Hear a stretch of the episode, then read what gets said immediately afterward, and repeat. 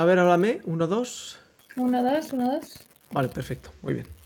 Bueno, bueno, pues nada, Cristina, gracias en primer lugar por, por querer aceptar esta entrevista. Nada, ¿Cuándo, ¿cuándo nació eh, la actividad? Darle una vuelta, porque como tal me, me resulta curioso. eh, vos- ¿Vosotros sois empresa, asociación? ¿Qué estructura jurídica tenéis? Sois sí. una asociación. Vale. Y entonces, eh, ¿cómo empezó este tema de, de- de- de montar al- algo alrededor de, de la pornografía? Pues básicamente porque empezamos a ver que era una problemática que existía, pero que no había información en español sobre ella. Eh, Entonces, pues surge más que nada de la necesidad de, de hablar de este tema, porque en inglés sí que alguna página web se dedica a este tema o, o se comenta de alguna manera, pero desde luego en español no había nada. A lo mejor un hombre o una mujer con mucha personalidad puede influir en la otra persona para que se someta a unas prácticas sexuales que el otro no desea. Es difícil a veces diferenciar pornografía del erotismo, de bruto. Yo tengo muchas veces en la clínica chicos que pretenden eh, tener un periodo de latencia eyaculatoria, es decir, cuando tienen una relación con una chica, el modelo para ellos es de la película pornográfica. Es un modelo en el cual hay un hombre que está ahí impertérrito durante un montón de minutos, por no decir horas, teniendo relaciones sexuales que son absolutamente artificiosas. Ese es el gran peligro también de la pornografía. Es decir, que la gente se confunde y asume como normal algo que es absolutamente ficticio, que es una película.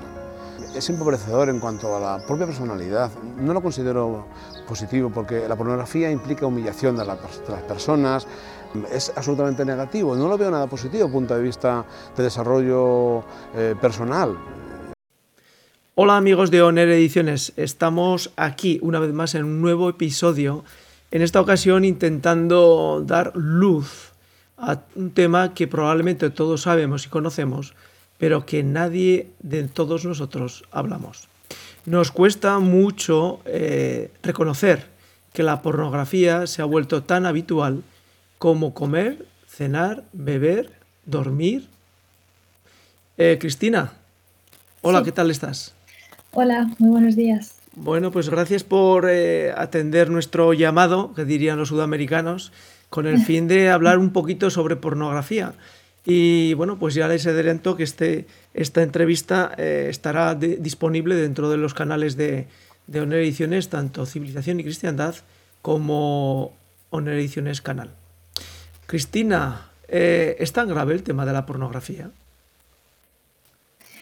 Verdaderamente sí, porque eh, la diferencia que tiene, por ejemplo, con otras cosas que pueden causar adicción, es básicamente que está tan normalizada que la gente no sabe que el hecho de consumirla regularmente puede terminar causándoles una adicción. Entonces, eh, lo que la hace tan peligrosa de alguna manera es eso, que, que se desconoce y entonces hay muchísimas personas que inocentemente pues se acercan y, terminan envueltas en una serie de, problemas. Eh, darle una vuelta es una, una actividad que desarrollan un grupo de psicólogos españoles intentando ayudar a personas que de otra forma les resultaría difícil acceder a ese tipo de terapias. Eh, darle una vuelta es un grupo religioso, eh, moralista. Eh, ¿Cómo enfocáis el tema de, la adicción a la pornografía? No, realmente darle una vuelta eh, surge un poco, pues como, te comentaba también antes, de, la necesidad que se ha visto, sobre todo, pues eh, a nivel clínico, de ayudar a las personas, porque de pronto las clínicas se llenaban de esta demanda y, y hacía falta a nivel psicológico actualizarse y saber qué estaba ocurriendo. Entonces, em, no perseguimos ninguna moral, ni siquiera tampoco es que tengamos algo totalmente en contra de la pornografía o una cosa así, sino básicamente lo que hemos estado viendo, que, la pornografía puede, puede hacer daño a las personas y, y- y, pues se terminan acercando a las clínicas por este tema y entonces era simplemente darle voz a un tema que es totalmente desconocido y sobre todo en España. Vamos, vamos a ello. Eh, ¿Por qué cuando tú dices que es una adicción, por, eh, qué características tiene que tener una adicción eh, para considerarse adicción? Pues básicamente que sea algo que ya supera tu voluntad, o sea, que, te has dado cuenta que no quieres continuar con ello y sin embargo mm, te es imposible dejarlo. Esa, ese aspecto es fundamental y luego también pues que empiezan a verse involucrados aspectos de tu vida que no quieres que se vean afectados, como puede ser pues, las relaciones eh, afectivas o a nivel económico o temas así, que igual los ves que se han visto envueltos en, este tema y no, era lo que querías y no puedes dejarlo. Eh, desde vuestra experiencia, porque ya lleváis unos cuantos años eh, realizándola, ¿el volumen de personas que se acercan a vosotros es el que pensabais? ¿Hay más? ¿Hay menos?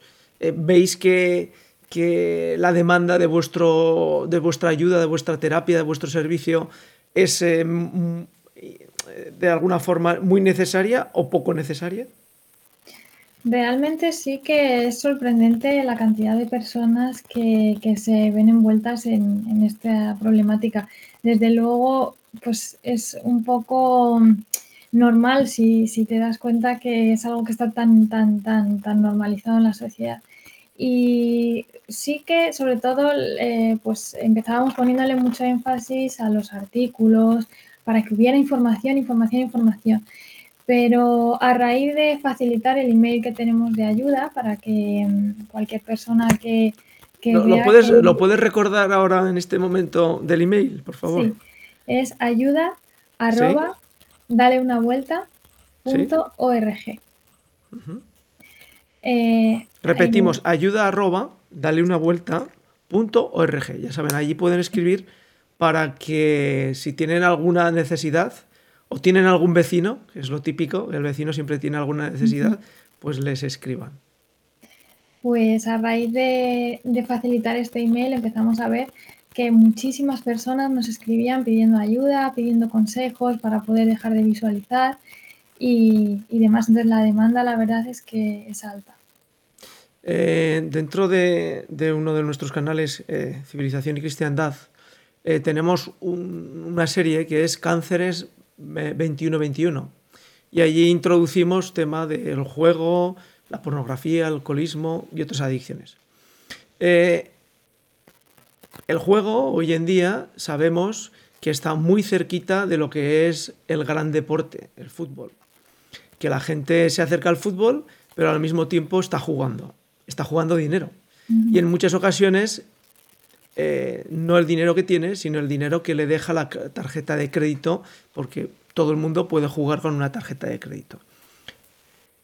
Con todas las seguridades que el establecimiento legal español eh, plantea para que haya unas ciertas seguridades. Pero bueno, lo cierto es que todos conocemos casos de menores que están jugando en partidos y apuestan. En el tema de la pornografía, evidentemente, como dijo hace mucho tiempo un sacerdote americano, no existiría si no diera dinero. Es decir, que todo el mundo está haciendo pornografía porque de alguna forma unos más y otros menos generan unos ingresos y a veces millonarios. Eh, ¿En qué medida eh, el Estado puede llegar a hacer un elemento de, de, control, como en el juego, para que no sea posible que la pornografía sea simplemente el primer banderín de enganche para los otros negocios que existen alrededor? La verdad es que es un tema complicado porque alrededor de la pornografía ya no es solo la propia pornografía en sí, sino que se utiliza como marketing en todo, en anuncios, en publicidad, bueno, en, en series, en películas, se utiliza en todo. Entonces sí que es cierto que es un tema difícil.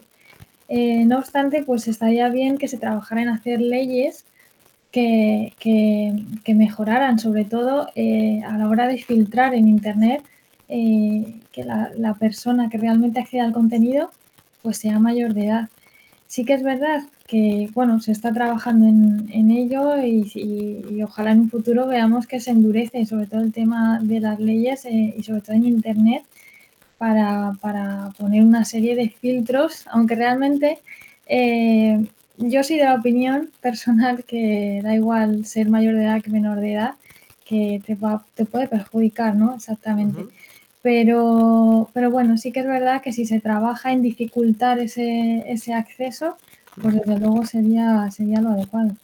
Eh, no sé si conocerás, Cristina, que Cameron, el presidente que llegó a, eh, a, determinar que Inglaterra saliera de Reino Unido, saliera de la Unión Europea con su decisión de llevar a referéndum, tuvo durante unos meses, no pocos, un planteamiento de que Inglaterra, Reino Unido, tuviera un registro donde las personas se tuvieran que dar de alta eh, si querían tener posibilidad de acceder a sitios pornográficos, porque tenemos que decir que hoy en día, eh, pues prácticamente acceder a un sitio pornográfico no tiene ninguna dificultad, absolutamente ninguna.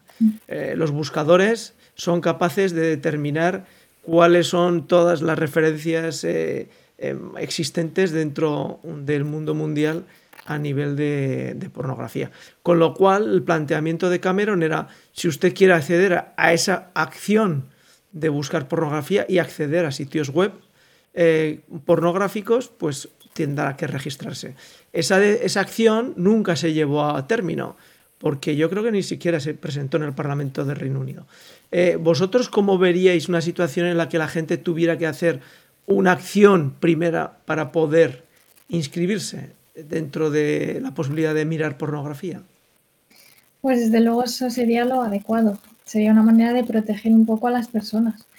Sí que es verdad que, bueno, tampoco muchas veces el prohibir las cosas no funciona, entonces mejor dificultarlas y sobre todo partir de una base de dar una buena información a la gente, que, que se sepa que la pornografía puede causar adicción y desde luego eh, también tiene efectos, aunque no termines desarrollando una adicción, tiene efectos en cómo ves tú tu propia pues, sexualidad y, demás.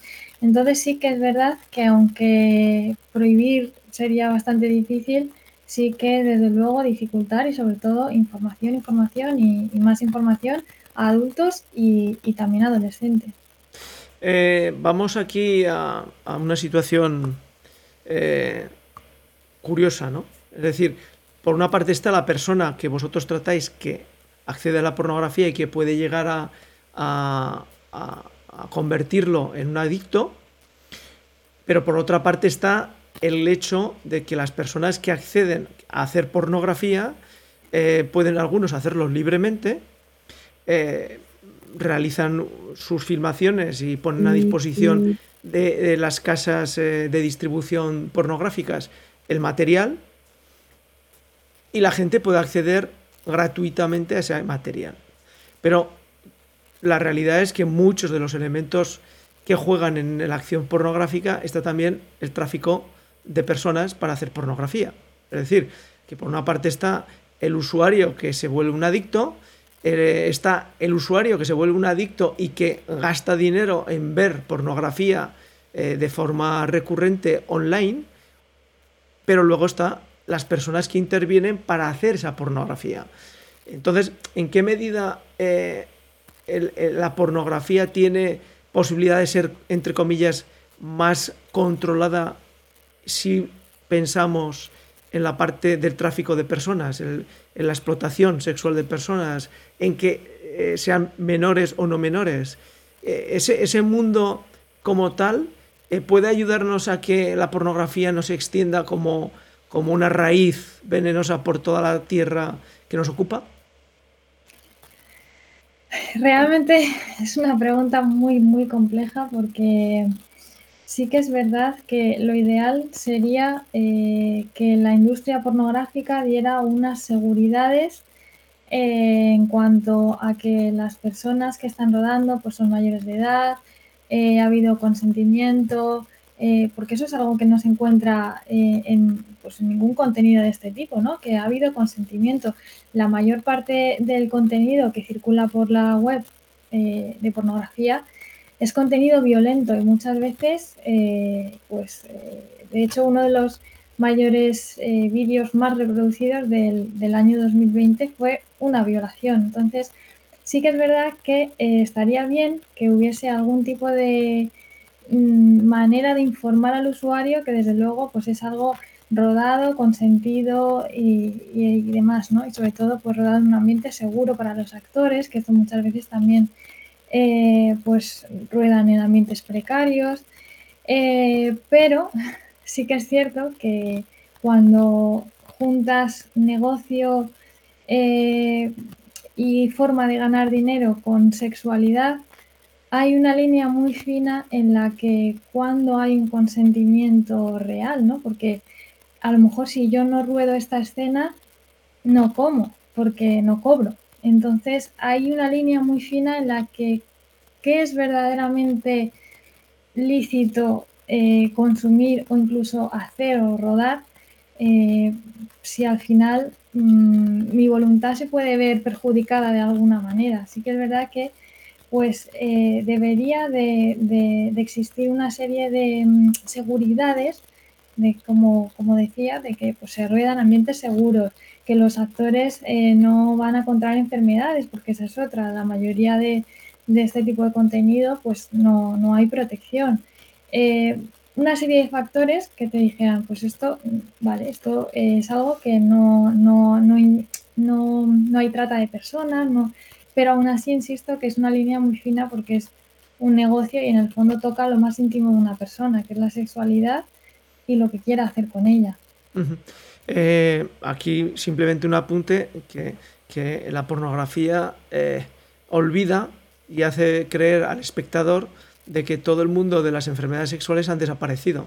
Y como decía un médico de ETS, pues las enfermedades sexuales están creciendo a pasos agigantados porque eh, el ser humano nunca más ha estado desprotegido a nivel de información de que las eh, enfermedades de transmisión sexual están presentes eh, de forma ah, muy, muy grande, porque además el hecho de, de, que haya personas de diferentes continentes conviviendo en sociedades de todo tipo, pues hace que las enfermedades tengan capacidad de moverse de un sitio a otro, simplemente.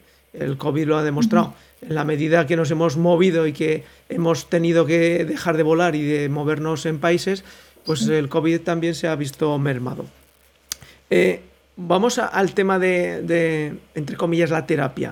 Eh, nosotros conocemos páginas americanas donde el foco de trabajo lo ponen en lo que sería trabajar en grupo. Es decir, yo soy un adicto y me ponen en contacto con otros adictos para hacer un, círculo y allí poder contar cómo nosotros y eh, cada uno cómo eh, está consumiendo esa pornografía.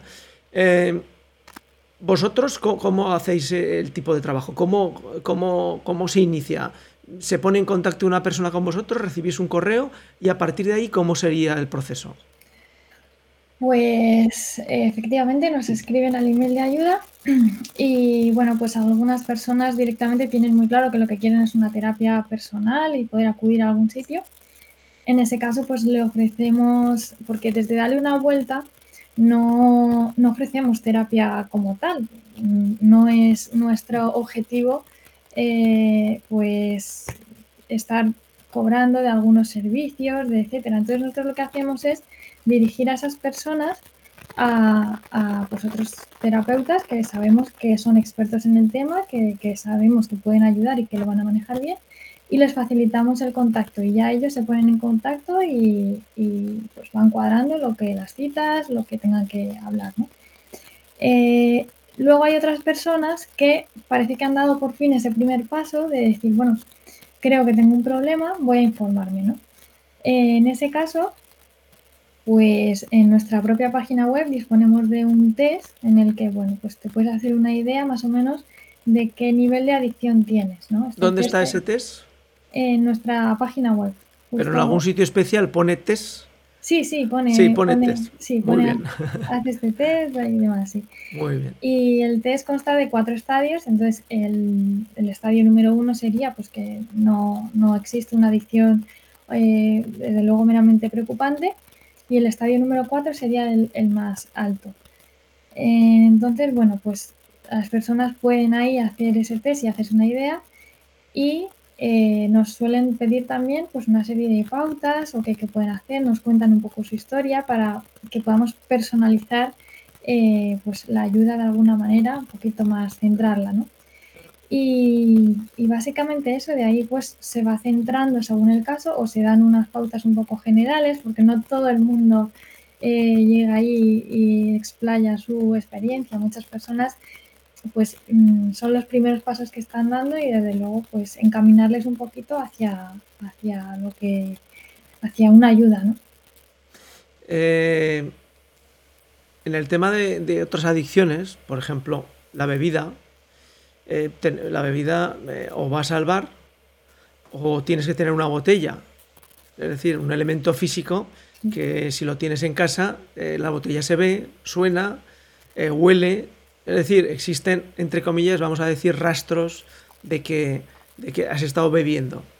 En el caso del juego, pues bueno, pues existe la necesidad de ver un partido y al ver el partido estás con la posibilidad de, comprar o de apostar. Es decir, hay un elemento físico. Pero en la pornografía como tal, eh, la realidad es que eh, puedes consumir pornografía y prácticamente nadie eh, puede ser conocedor. Y además de ello, la pornografía es tan accesible que en cualquier elemento móvil que dispongas puedes acceder a ella y a partir de ahí pues consumirla y entrar dentro de esa adicción que estás diciendo tú, Cristina. Eh, para romper con la pornografía tal y como la concebimos hoy en día en el siglo XXI, porque evidentemente eh, hace 20, 30 años, o vamos a poner 30 años, para garantizarnos que lo que voy a decir es cierto, si la pornografía se podía acceder exclusivamente o bien comprando eh, cintas VHS o bien comprando revistas estamos hablando de elementos físicos que de alguna forma podían servir de elementos disuasorios porque, bueno, pues eran elementos que se podían ver, se podían eh, dejar olvidados. La pornografía hoy en día no, es intangible. Es la consumo ahora, tres minutos de pornografía y la llevo en el móvil y desaparece. ¿En qué medida eh, una persona que quiere dejar de, consumir pornografía porque le está perjudicando seriamente en sus relaciones, eh, tiene que pensar que los elementos digitales, ordenadores, eh, teléfono móvil, tienen que estar en otra dimensión de uso. Pues muy buena pregunta, porque es verdad que vivimos en, una sociedad totalmente digitalizada y, y, los dispositivos electrónicos están a la mano de todos. Y si a esto le sumamos pues, la pandemia que hemos pasado, que muchísima gente ha tenido que estar eh, trabajando en el ordenador en casa, ¿no? en un entorno más privado y estar frente al ordenador. Entonces sí que es verdad que es conveniente reducir el uso de los dispositivos. En casos pues eh, un poquito a lo mejor más extremos que, rocen esta adicción que, comentamos, pues desde luego eh, pues que el dispositivo esté siempre al alcance de cualquier familiar.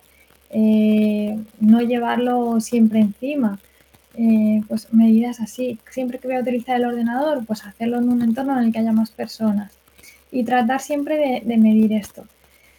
Sí que es verdad pues que es difícil, porque hoy en día el teléfono lo llevamos a todas partes, parece que si no lo llevas incluso a comprar el pan, pues estás como incomunicado. Entonces, bueno, pero sí hacer un uso por lo más limitado posible y tener sobre todo pues filtros que existen hoy en día filtros bastante buenos pues para, que te, no te permitan entrar ciertos contenidos que sabes que pues están catalogados como para adultos, etcétera, pues llevarlo en el móvil, en, el ordenador y de esa manera también poder tener un margen de llevar la tecnología, eh, pero filtrando el contenido que te entra.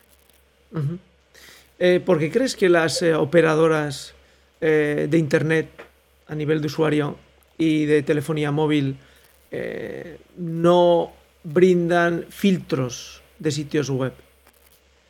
Porque existen muchas páginas que pueden filtrar, Open, eh, ahora me viene a la cabeza OpenDNS, que te permite filtrar, eh, pero claro, hay tantas páginas web que, conseguir tener un filtro particular es prácticamente imposible.